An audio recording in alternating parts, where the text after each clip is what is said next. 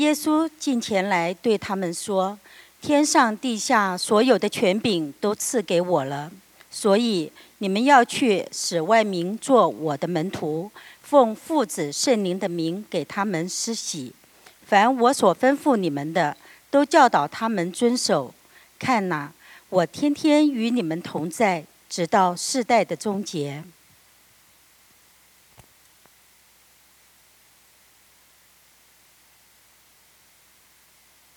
主，感谢你将大使命赐给我们，感谢你将一个更长远的目标、更大的一个意向赐给我们。主，因为你相信我们能够去完成你所托付我们的工作。所以主，我祝福焦点基督教会的每一个弟兄姐妹。主，今天当我们来到你面前的时候，主，我们所领受领受的呼召，不是那软弱的呼召，但却是那做领袖的呼召，是那充满影响力的呼召。主，我祝福我们教会的弟兄姐妹，当我们离开这里的时候。主，我们说我们的灵不是软弱的，但是主，我们却是刚强的，并且我们要把你的福音带到世界当中。求你来使用我们的教教会，祝福我们教会的弟兄姐妹。我们感谢赞美你。以上祷告是奉靠主耶稣基督的圣名求，阿门。弟兄姐妹早。啊，今天呢是后劲十足这个信息系列的第三篇信息。那啊，我们要讲到的是我们教会的意向的第三个部分。那大家如果还记得的话，我们第一个意向是整合什么的整合？信仰与生活的整合。所以在当中，我特别跟弟兄姐妹提到，啊，我希望信仰对我们每一个人来说，不只是能够影响我们个人生活的，不是只是能够提升我们的生命的，或影响我们的家庭的。但是我希望弟兄姐妹能够把我们的信仰也带到公共领域当中，然后去影响社会，来影响我们周围的人。而在两周前的信息，我特别讲到这样的一个概念，叫做在地上做光做盐。所以鼓励大家，我们要去落实信仰，不只是在啊自己的家内或者是在自己的家庭当中，但是我们要把我们的信仰带到公共领域当中。那上个礼拜呢，我们讲到了是我们教会意向的第二个部分是领袖培育，阿门。所以我们讲到，既然信仰与生活的整合是我们教会特别关注的理念的话，那我们怎么样在我们教会当中来落实这样的一个信念，跟落实这样的一个理解，就是借由培育。就是借由讲台的服饰，借由主日学，借由不同的课程，借由门训来装备弟兄姐妹，让弟兄姐妹知道你怎么样来为主发挥影响力。我们特别讲到，作为一个领袖，很多时候我们以为领袖是我们专业领域当中的佼佼者，但事实上，对现在许多的领袖学家、领袖专家来说，其实一个领袖就是有影响力的人，而我们每一个人都是有影响影响力的人。当我去回想我的童年的时候，除了我的父母对我影响力之外，还有一个人对我很有影响力，就是我的哥哥。那从某某种程度来讲，我我的兄长不是一个什么专业领域当中的佼佼者或特别了不起的人，但是他对我有影响力，也因此他对我呃的生命有许多的塑造。那同样的，我们周围都有许多我们可以影响的人，而作为基督徒，这就是我们常要去思考的事情。我怎么样去影响别人？在聚会当中，我怎么敬拜？我使我的敬拜能够影响别人。当我在聚会当中，或者是在小组当中，我要怎么分享，使我分享出来的东西是使别人的生命能够得到造就的？我是对他们产生正面影响力的。在我的家中，我又应该过一个什么样的生活？有一个什么样的生活作息习惯？跟我孩子又有什么样的互动，使我？在家中所带出来的影响力也是正面的，所以我们希望借由教会啊，就是不断的培育弟兄姐妹，使大家都能够成为领袖，使我们信仰与生活整合这样的理念能够彻底的在我们教会能够被实行、实行跟贯彻下来。那如果领袖培育是所谓的纵向的一个策略的话，那教会食堂就是我们今天的主题，就是一个横向的策略。所以，除了我们来到这个教会的人要被提升，生命要得到帮助，我们也希望我们教会的影响力是能够传遍社区的，是能够被带入职场当中，带入到你们的职场当中，带入到你们的家庭的。而什么样的方法是一个最好的方法呢？我们觉得是宣教职堂。怎么说呢？我们先一起来复习一下我们教会这个部分的意向。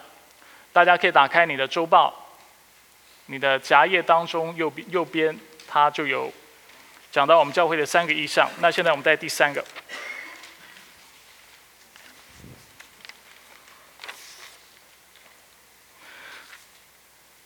他这里写，我们认为教会职堂 能全面贯彻大使命的三件要务：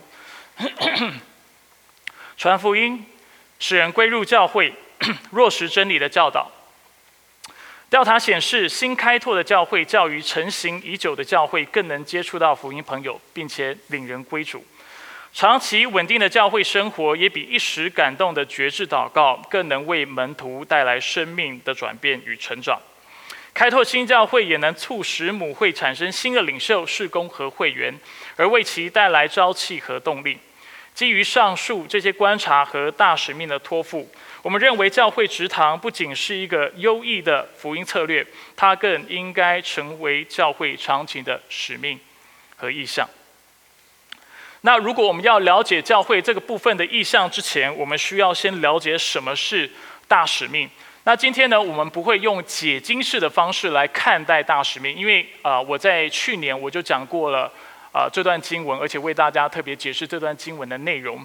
所以大家如果有兴趣的话，可以啊回去到去年大概是五月左右的时候，我讲了一篇他的宣教这样的一个信息，那里面是更用这个解经式的方式帮助大家了解啊大使命的意思。不过今天我们仍然要花一点时间来探讨什么是大使命。所以，什么是大使命呢？大使命指的就是马太福音的二十八章十八到二十节，尤其是十九到二十节。他讲到大使命最主要的内容。他说：“所以你们要去，使万民做我的门徒，奉父子圣灵的名给他们施洗。凡我所吩咐你们的，都教导他们遵守。”那在这个大使命当中，大家看到几个动词？十九到二十节。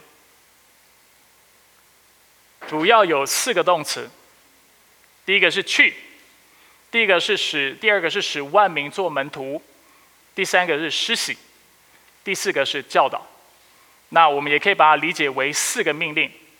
那从原文的结构来看呢，其实这四个动词当中只有一个动词是最主要的，大家猜是哪一个？使万民做门徒这样的吩咐。其他的三个动词呢，在原文当中，我们称它叫做 participles，叫分词。但是大家不知道分词是什么，没关系，你就忘了我讲的这句话。但是你记得一件事情，就是这三个动词相较于使人、使万民做门徒是比较次之的。次之不代表不重要，只是让我们清楚看到，最主要是做门徒。而怎么做门徒，就是要去，然后要施洗，要教导。我们可以把这三件事情理解为做门徒的。手段，也可以把它理解为一个人要成为门徒，他就必须要经过这三三个三三样事情或三个经历。什么是去传福音？什么叫做奉父子圣灵的名为人施洗？就是使人归入基督和归入教会。那什么叫做教导？就是帮助人去落实真理。那今天我们会一点一点的更仔细了来谈。那从信徒的角度来说呢，我刚才也提到了。这三个命令也让我们看到，一个基督徒或者一个人要成为门徒所必要而且必经历的三个过程。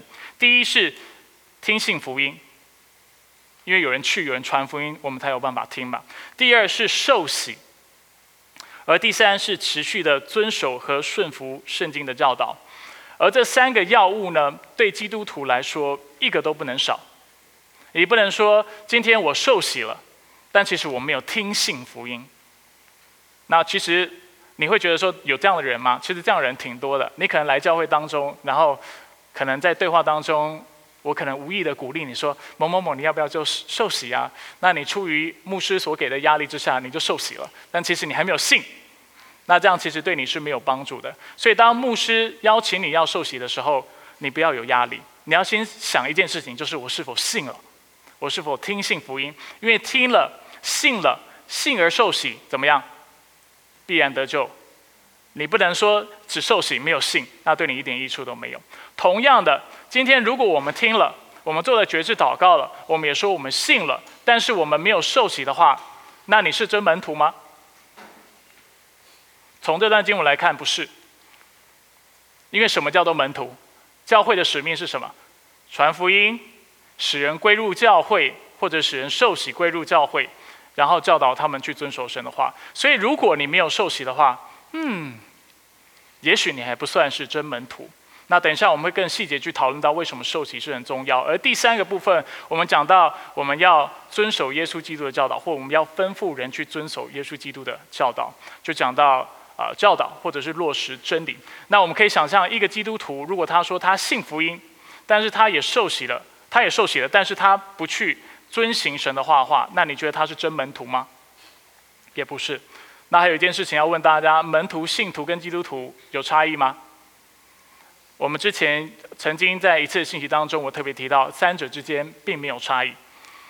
圣经在这在呃，圣经对。基督徒这样的概念，或者对门徒、信徒这样的概念，它是分得非常清楚的。你不是信徒，不然你就是不信之徒；你不是跟随耶稣基督的门徒，不然你就是不跟随他的门徒；你不是基督徒，就是信耶稣基督并跟随他的，而且称他为主的，不然你就不是基督徒。没有灰色地带，你不是是，就不是；你不是基督徒，就不是基督徒。那现在我们要来稍微看一下这三个命令个别的意涵。第一，去。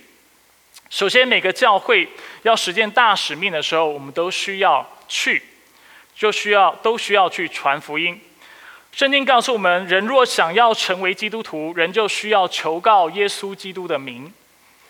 但是如果没有机会听到福音的话，我们怎么向他的名来求告？我们怎么向他来求告？没有办法。所以罗马书。这么说，十章十二节到十七节，保罗这么说：犹太人和希腊人并没有分别，就是说到今天信耶稣的都是一样的，不管你的种族或者是你是从什么国家来的，因为人人都有同一位主，他也后代求告他的每一个人，因为凡求告主名的，就必得救。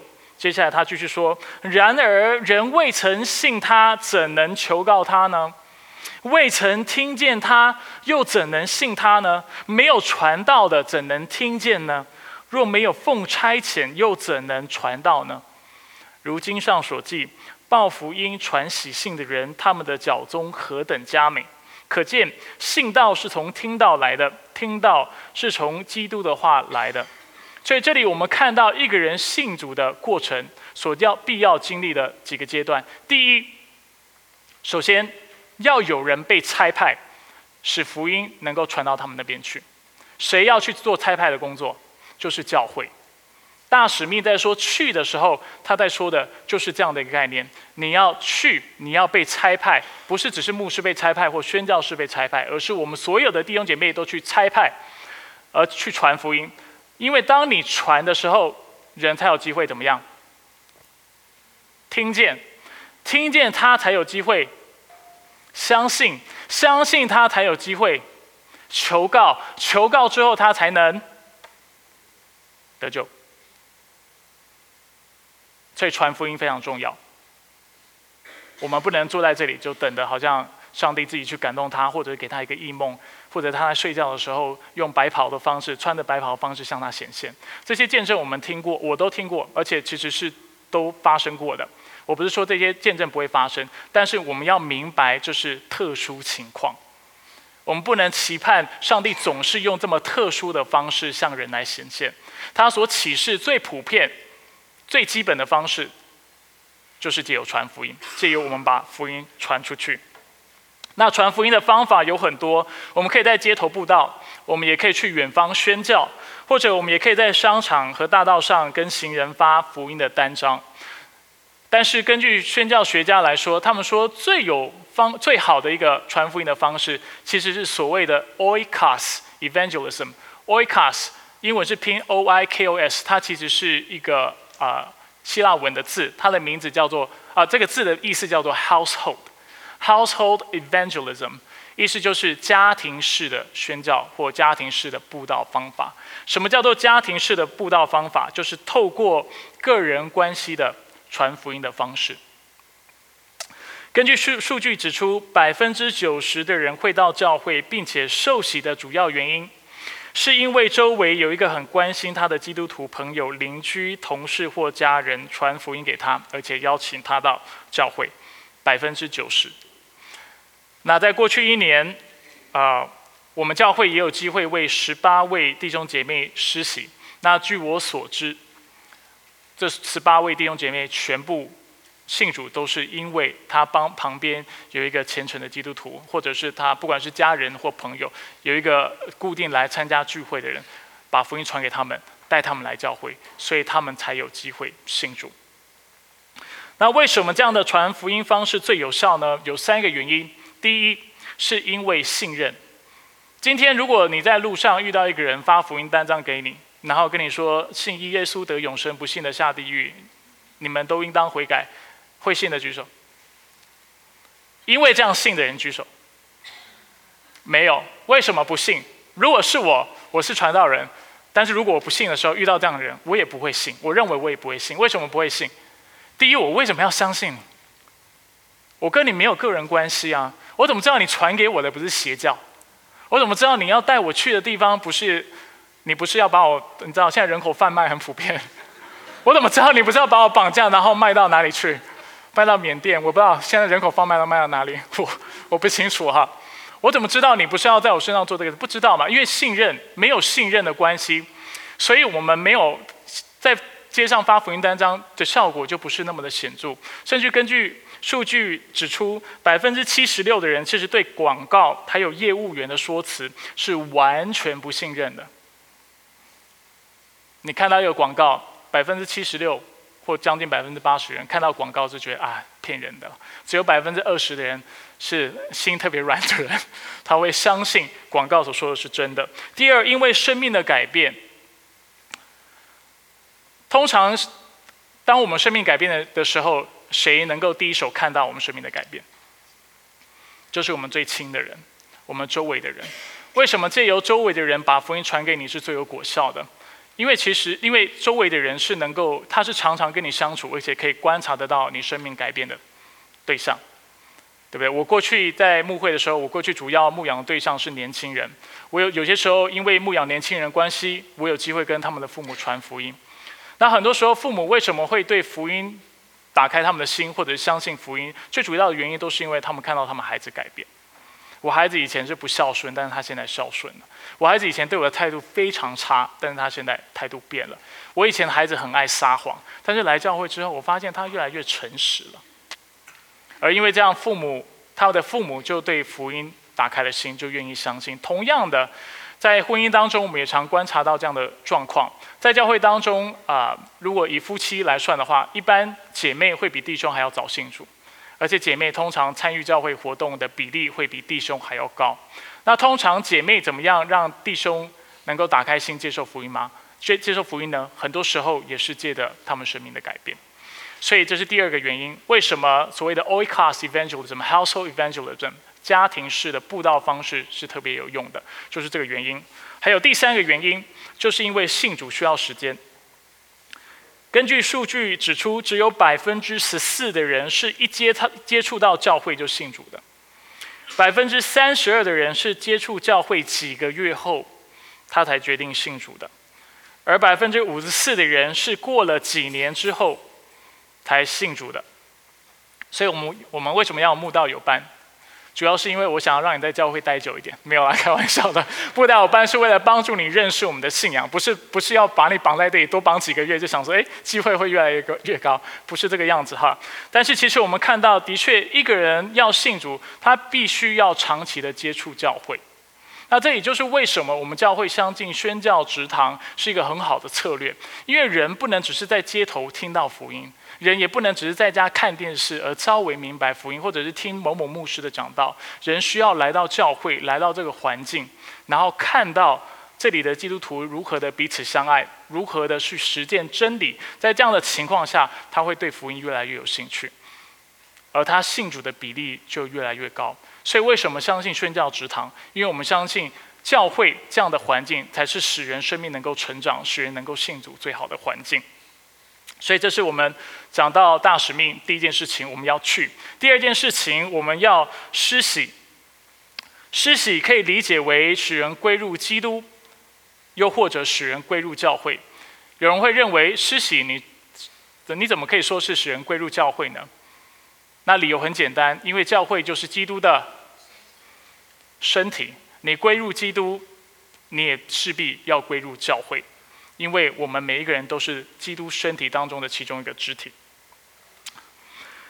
那我在过去牧会的时候呢，牧养的时候，我常常看到弟兄姐妹对洗礼有两个迷思。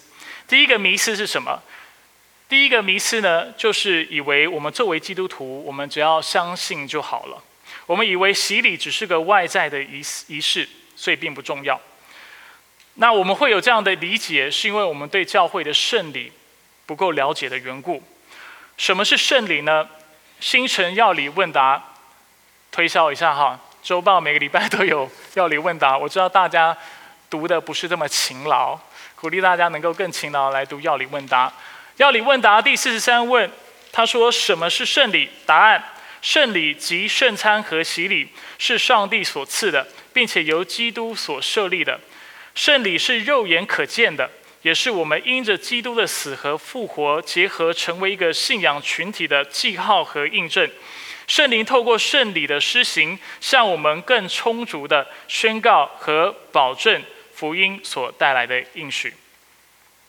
这个答案不是那么容易明白，我为大家稍微解释一下。我从两个方面来解释。首先，我想要大家看到的是，圣礼之所以神圣和重要的原因，是因为它是上帝所赐的，并且基督所设立的。换句话说，圣礼首先是上帝所赐的恩赐或恩典，同时它是耶稣基督所设立的，代表就是他的命令。过去常有弟兄姐妹问我说：“牧师啊，我都已经做了绝志祷告了，我为什么要受洗？”针对这个问题，我的回复有两个部分。第一，因为圣经没有觉知祷告，但是圣经有洗礼。圣经让我们看到，你信了之后，你首先要做的事情不是做个觉知祷告，但是你信了之后，你首先要做的事情是觉知。还有第二件事情，如果你真的信的话，而且愿意成为基督徒的话，这代表你从此以后要顺服耶稣基督，并且去落实他的教导。耶稣基督给你跟给我的第一个命令是什么？就是受洗，洗礼是基督所设立的，是他命令我们需要去执行，而且命令我们要去接受的。如果你说你相信耶稣基督，但是你却说我不愿意洗礼，那我就需要好好了解到底是为什么了。我不是说有些时候弟兄姐妹也许家庭有一些困难或一些状况让你不能洗礼，所以让你耽误了。我不是说这样完全不行，可以，但是我需要了解。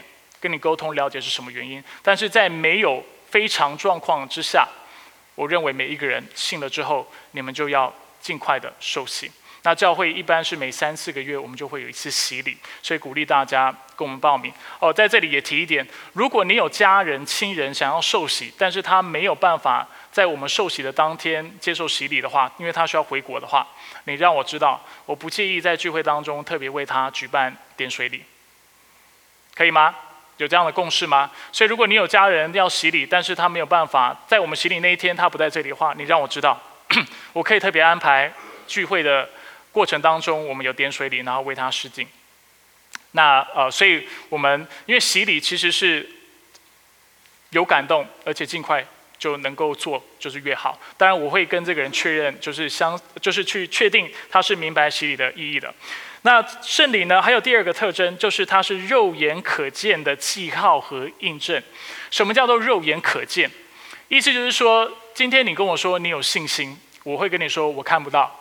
你跟我说我相信我的罪已经我的罪已经得洁净了，我会问你你怎么知道你的罪得洁净了？你也可以跟我说耶稣基督与我同在，我说在哪里？给我看。那你会回答不出来。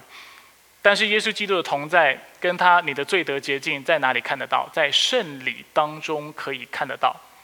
它是所谓的印证，也是所谓的记号。等一下我为大家解释记号跟印证的意思。但是借的洗礼，我们在宣告的是什么？就是你的罪是真的凭着你的信心得到洁净了。所以是一个肉眼让我们看得到的记号。所以当你在想，当你今天信心软弱的时候，你去思考，我的罪真的得洁净吗？你就要提醒你自己，你有没有受洗？有受洗吗？那你就要相信这个受洗是个圣礼，而且圣礼当中是带有上帝的能力的。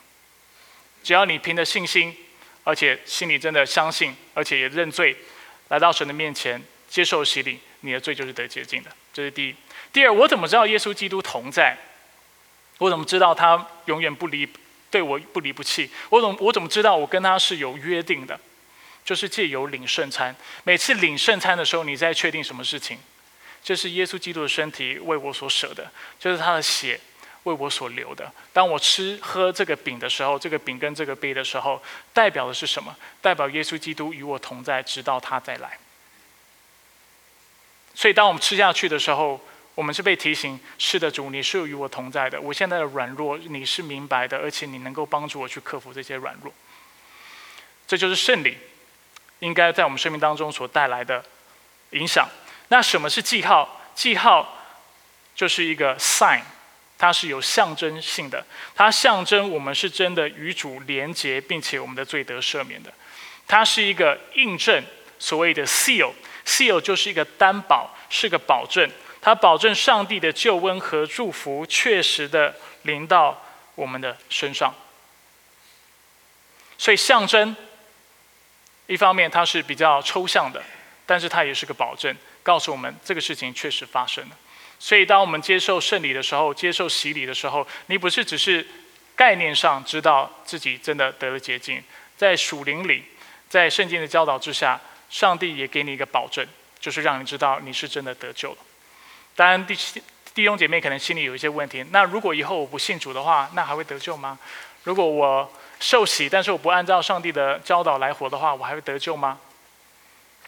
提醒大家，大使命告诉我们要传福音、听信福音，我们要接受洗礼，然后要持续的去遵守耶稣基督的教导，这才叫真门徒。如果你以后突然有一天决定说，呃，反正我上天堂，我不用再遵守耶稣基督的教导的话，那我可以借着大使命清楚的告诉你，那你就不是真门徒。那不是真门徒的话，你就要非常小心了。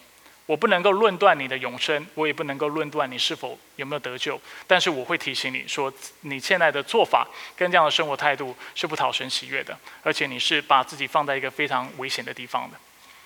因为可能到天上的那一天，主跟你说你是谁，我完全不认识你，你这又恶又懒的仆人，从我的面前离开吧。那我希望这样的事情不会发生在我们弟兄姐妹的身上，所以这是第一个迷思。第二个我常看到的迷思就是我们以为洗礼跟其他人都没有关系，洗礼是我个人的决定。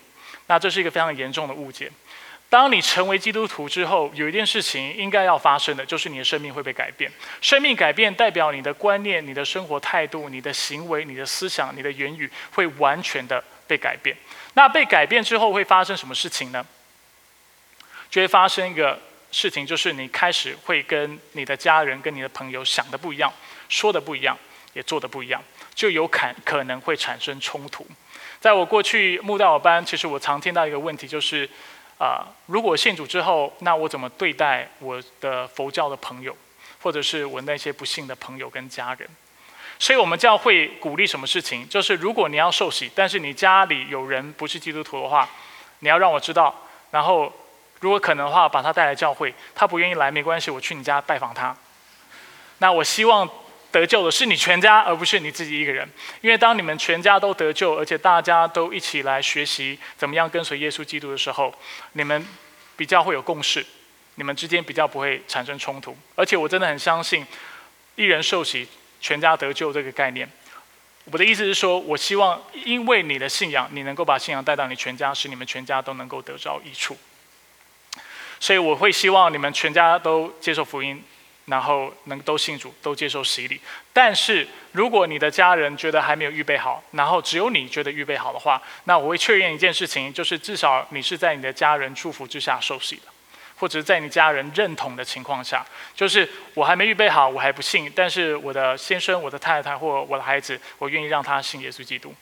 那我也会很清楚的让你的先生或你的父母或你的家人知道说，但是信了以后，也许啊，就是有些观念会不一样，或者是有些做事方式会不一样，你是否能够接受？那我这么问，当然，有的人会觉得哈哈，好，我的孩子或者我的妻子或丈夫会变得不一样，他们可能会觉得有点反抗，但是我也会确定的让他们知道会变得更好，不用担心。他会变得更知道怎么尊重你，更多的爱你等等。那当然也会有一些其他的冲突。那如果对方还是认为我能够祝福的话，那恭喜你就能够受洗。那如果你的家人都不同意的话，但是你还是觉得我就是信主的，我就是要接受洗礼的话，那我需要坐下来好好跟你去权衡一下得失。我需要让你知道，接下来你的信仰的。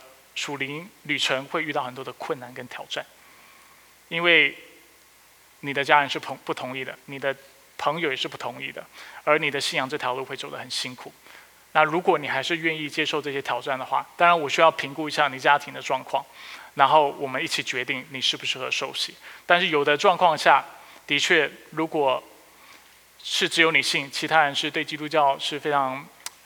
啊，就是观感非常差，甚至是逼迫基督教的话，那也许你需要自己先走上这条路。有些时候的确是有这样的必要的，啊，但是重点在于我们教会的观念或者理念在于，如果能够让福音不只是使你一个人得救，但是使你全家得救的话，这是我们乐见的事情。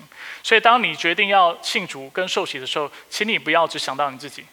你要知道，你的信仰是会影响你全家的，会影响你以后的生活的。然后常常跟我沟通，或跟教会的领袖沟通，让我们能够带领全你们的一家人都能够来认识福音。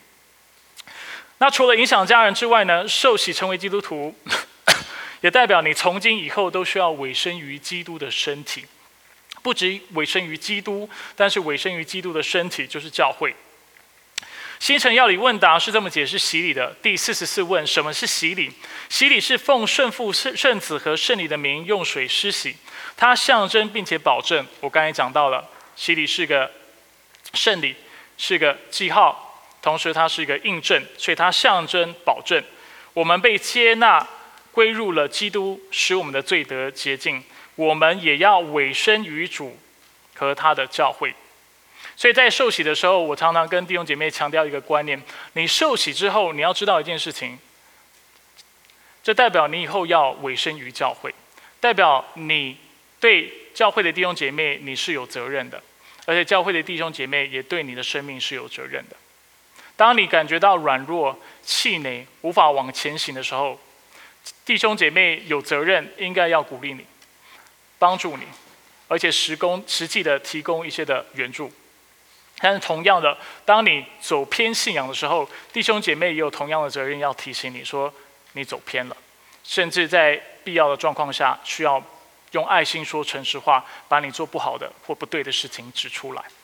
同样的，你对教会也从此以后有这样的责任，不是受洗之后，很多基督徒有一个概念，就是我受洗以后，信仰就是我自己的事情，跟其他人没有关系。没有，你受洗之后，代表你对这个。大家庭就有责任，你的哥哥姐姐、弟弟妹妹是有非常重要的责任的。所以你看到你周围的兄弟姐妹遇到困难、遇到挑战的时候，你应该帮助他。如果他在什么事情上做得不好的时候，或做得不对的时候，你出于爱心，你也应该要提醒他。当然，用最委婉，而且用尽量用对方能够明白的方式来让他知道。而这就是所谓的受洗归入教会。今天你成为基督徒和大使命，不是只是说去，然后受洗，受洗以后就是拜拜，好自为之啦，Good luck，不是，而是我们要确定这个人归入教会，而且在教会这样的环境之下成长。这也是另外一个为什么我们相信宣教职堂是一个很好的策略的缘故，因为我们不相信今天大使命所强调的只是传福音使人信主。但是大使命所强调的，也是使人能够归入教会，并且在基督的身体里面能够长大成人。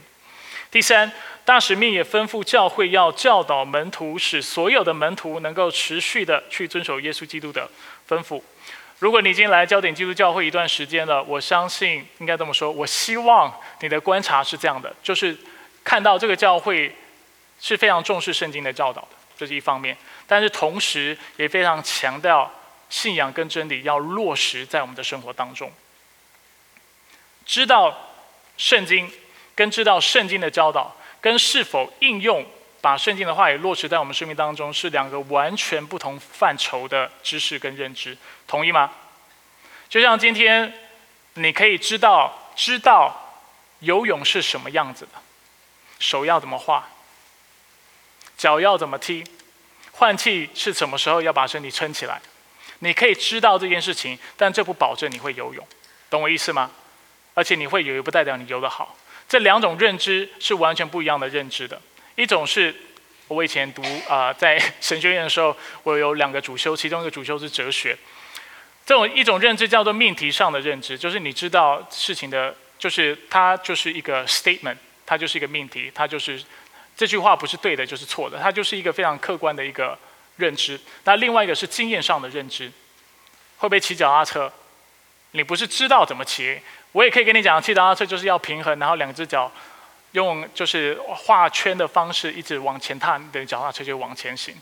但是这不代表你就会骑脚踏车，所以这是完全不同的认知。圣经的应用也是如此，你可以对圣经倒背如流，对圣经的话语非常熟悉，然后祷告也可以一直引用圣经的话，但是。如果你不把它应用到你生活当中的话，这其实对你生命的帮助是非常有限的。当然，今天我也不是鼓励你，你只要应用，但是不需要去了解圣经，这样也是不对的。因为应用这应该是一体两面的，懂我的意思吗？你要明白圣经，而且常常落实在生活当中，这对你的生命才有帮助。那讲到大使命的时候呢，我们就不能遗忘二十八章十八节，这节经文清楚的告诉我们，为什么我们要落实大使命，为什么教会要落实大使命。原因就在于，我们看一下十八节，耶稣近前来对他们说：“天上地下所有的权柄都赐给我了。”所以，我们应该为什么应该落实大使命？因为耶稣基督是有权柄的。耶稣的权柄就是我们应该使万民都做他的门徒的原因，因为他是真神，他是宇宙的创造者，因为他是全人类的救赎者。而这样的认知提醒了我们什么事情？这样的认知提醒我们，教会之所以需要落实真理，是因为耶稣基督是上帝，所以他有绝对的权柄吩咐我们。因为耶稣基督是宇宙的创造者，因此他知道怎么做对世界和对我们是最好的。因为耶稣基督是我们的救赎者，所以当他吩咐我们去遵守他的命令的时候，他不是要压抑我们、压榨我们，他不是要。啊，好像管辖我们、束缚我们，但他却是希望我们借着顺服他的话语，得到完全的救赎，完得到完全的释放，得到真正的公义、自由、喜乐和平安，懂我的意思吗？那这样的优先顺序很重要，你要知道你的上帝是谁，你才能清楚明白你做的事情到底目的是什么。那我为什么要说到落实真理？啊，我说到落实真理的时候，要提到耶稣基督的权柄，因为当我们提到要认识基督或认识上帝的时候，我刚才提到了两种知识，但除了这两种知识之外呢，还有一种认知叫做 knowledge by acquaintance，亲知的知识。亲知是亲是亲密的亲，知是知识的知，知道的知，亲知就是很亲密的人。然后你对这样的人的认识的知识，所以我刚才已经稍微定义了什么叫亲知的知识，就是你对你的朋友或对你对你的亲戚的认识。比如说今天你问我知不知道我认不认识我的太太，我会跟你说我认识，但是这种认识不是只是命题上的认识，比如说她是无尺五寸，她有褐色深褐色的头发，啊，或者是她生生日是十二月三号。这不是我认识我太太意思，不是命题上的，也不是经验上的。经验上就是代表我摸她的头发，感觉非常的茂密，或者是我摸他的双手，发现他跟我结婚以后手越来越粗了。原因在于他很勤劳做家事，我帮的不够，对不对？讲的，哎，对。谢谢弟兄姐妹的回应。对，那啊，这是事实哈。然后，所以我们看到一方面命题的知识也有经验知识，但是。对人的认识的知识是完全不一样的知识，这叫做亲知的知识。这种知识是一种关系上的知识，它里面包含可能我对我太太的信任，我对她的情感，它所涉及到的是我们当中的默契，还有我对他的爱等等，这叫做关系上的知识。所以，为什么教会应该要实践耶稣基督的教导呢？因为我们认识他。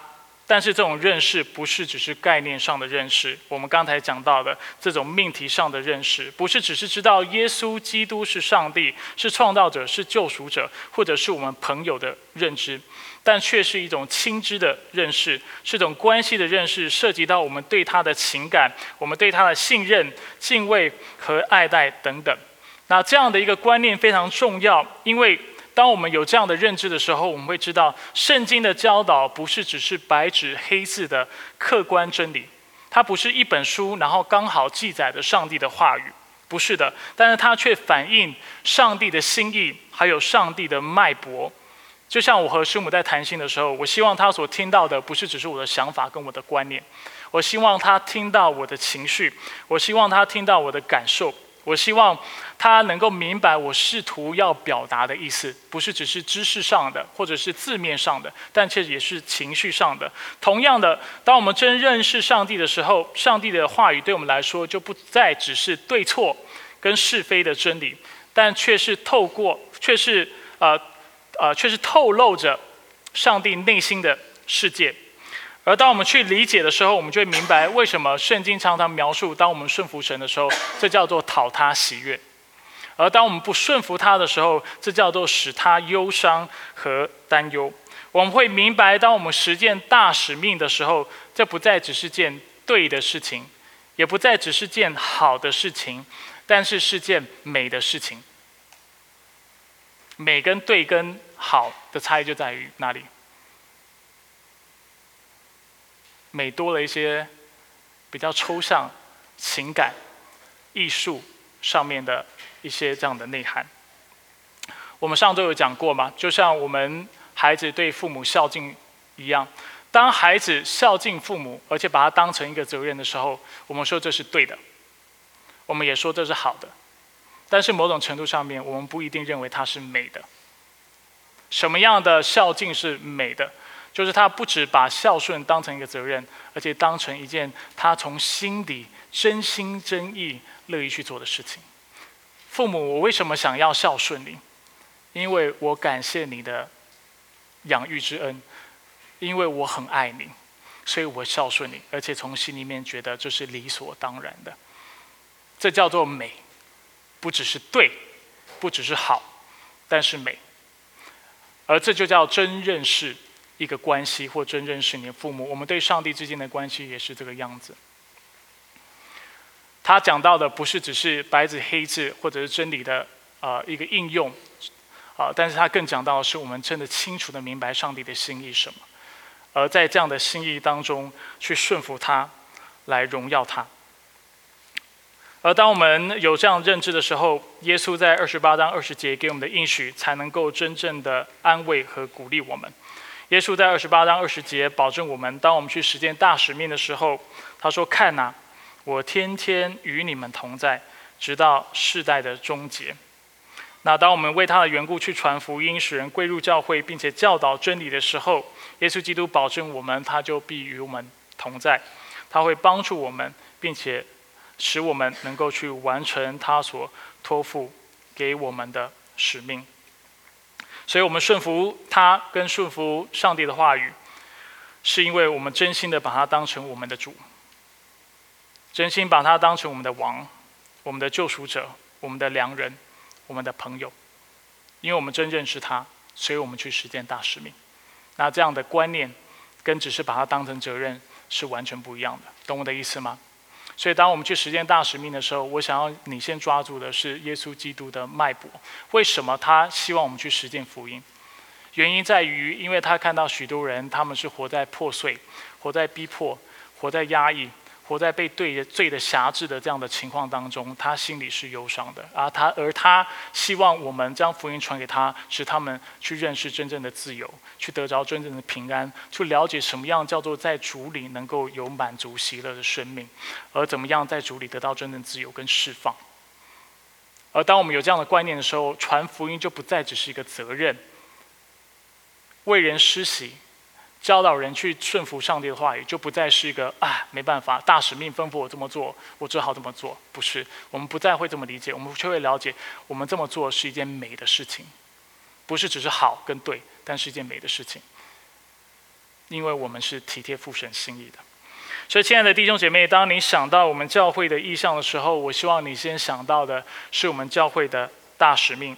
焦点基督教会之所以想要直堂的缘故，是因为我们清楚的明白，直堂是一个非常好的福音策略。因为上帝的心意不只要我们去传福音，但是他希望我们使人能够归入教会，并且在教会这样的环境当中，能够不断的被建造，使生命能够长成满有基督的样式。那如果我们传福音的对象离我们教会近的话，那鼓励大家就把他带来我们教会。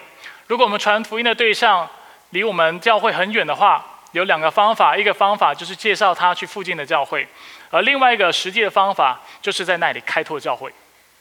那很多人会问牧师啊，教会已经这么多了，还要继续开拓吗？啊，当我们在开拓另外一间教会的时候，像我要在奇诺要开始牧会的时候，也有人跟我提过，也是传道人哦，他说啊，王牧师啊。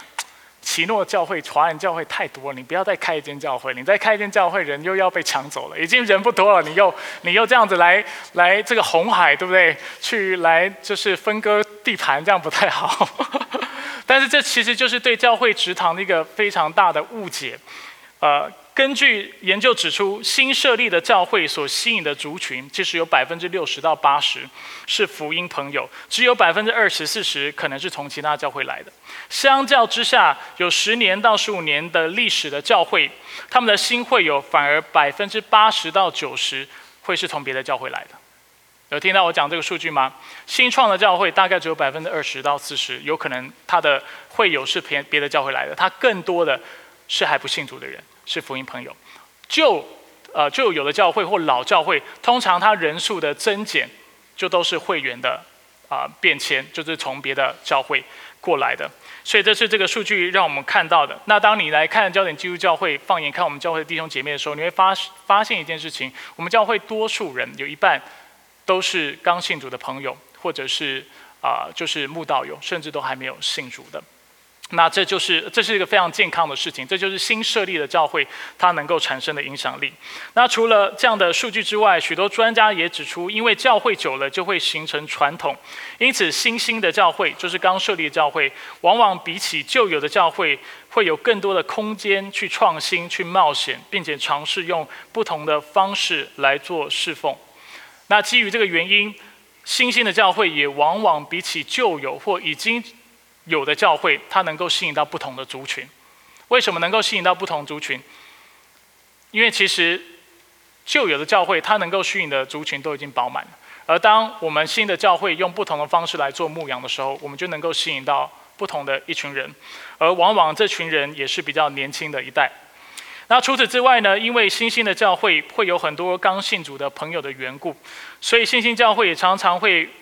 发生一个状况，就是教会会将更多的资源放在这些刚来就是慕道朋友跟刚信主的朋友身上，所以使得教会会不断的，比如说我们将更多的目光放在如果你是慕道友或者是刚信主的人，当我将资源都放在你身上的时候，你也会很自然去邀请你的朋友，因为你会觉得这个教会是在意一个刚认识耶稣基督或刚认识教会的人的教会。那同样的。啊，教会也会很自然的呃做更多培育领袖的工作，因为很多人来到教会当中，像我们现在教会就一个特征，是个挑战，也是一个祝福。什么挑战？就是我们知道怎么服侍的弟兄姐妹很少，因为我们很多刚信主的人，或者是很多慕道朋友，所以大家要服侍的时候，很多人都从来没有教会经验，不知道怎么服侍。但是优点在哪里？这是一个挑战，但是优点在哪里？优点就在于啊，我们就会花更多的资源来培育你们。比如说，我们现在有敬拜团的培训，然后我们每一个部门，因为大家不知道，我们就会每次在让呃弟兄姐妹参与到教会当中的时候，我们就会提供不一样的培训。那这样对一个新设立的教会也是非常好的。那当然还有其他好处，我今天就不再一一的跟大家来描述。以后我们教会肯定是会开课程来装备大家的。那我期盼呢，我们的教会能够因为常常专注于培育领袖的缘故。使得我们能够帮助到既有的教会，但是同时能够常常去开拓不一样的教会。我不介意你在教会，在我们教会被训练起来之后，你以后要去开拓的教会，意向跟我不一样，理念跟我不一样，领袖风格也跟我不一样。反而我会跟你说，阿 m n 因为就是因为你跟我不一样，你今天要牧牧养到不同的族群，你要吸引到不同的人。那更多人能够因为你被我差派出去，或者被教会差派出去，能够使神国能够扩展，使更多人能够听见福音，懂我的意思吗？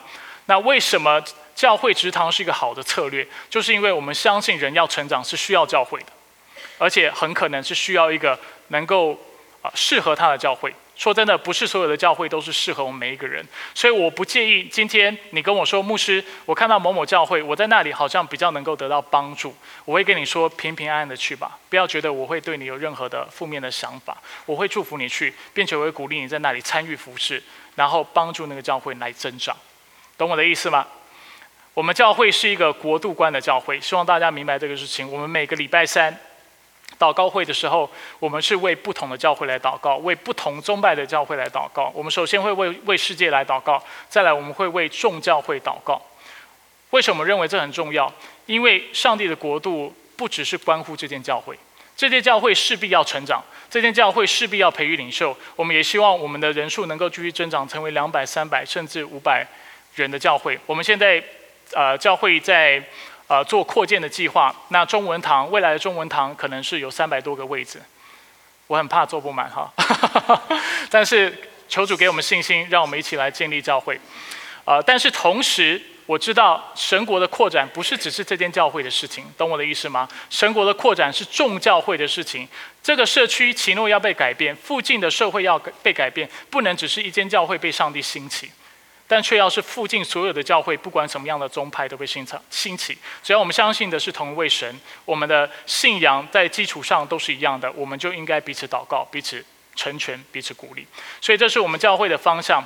对我们来说，只有一件事情是最重要的。我们看一下这个经文，《腓利比书》二章，我们看一下下一个投影片，十节到十一节，我们唯一在意的。就是耶稣基督的名能够得着称颂，大使命能够得到实践，使一切在天上的、地上的和地底下的，因耶稣的名无不屈膝，无不口称耶稣基督为主，使荣耀归于上帝。我们一起来祷告。所以说，我们来到你面前，感谢您，让我们啊教会在这一年经历了许多的恩典啊，也感谢你呼召这个教会来成就那国度的工作。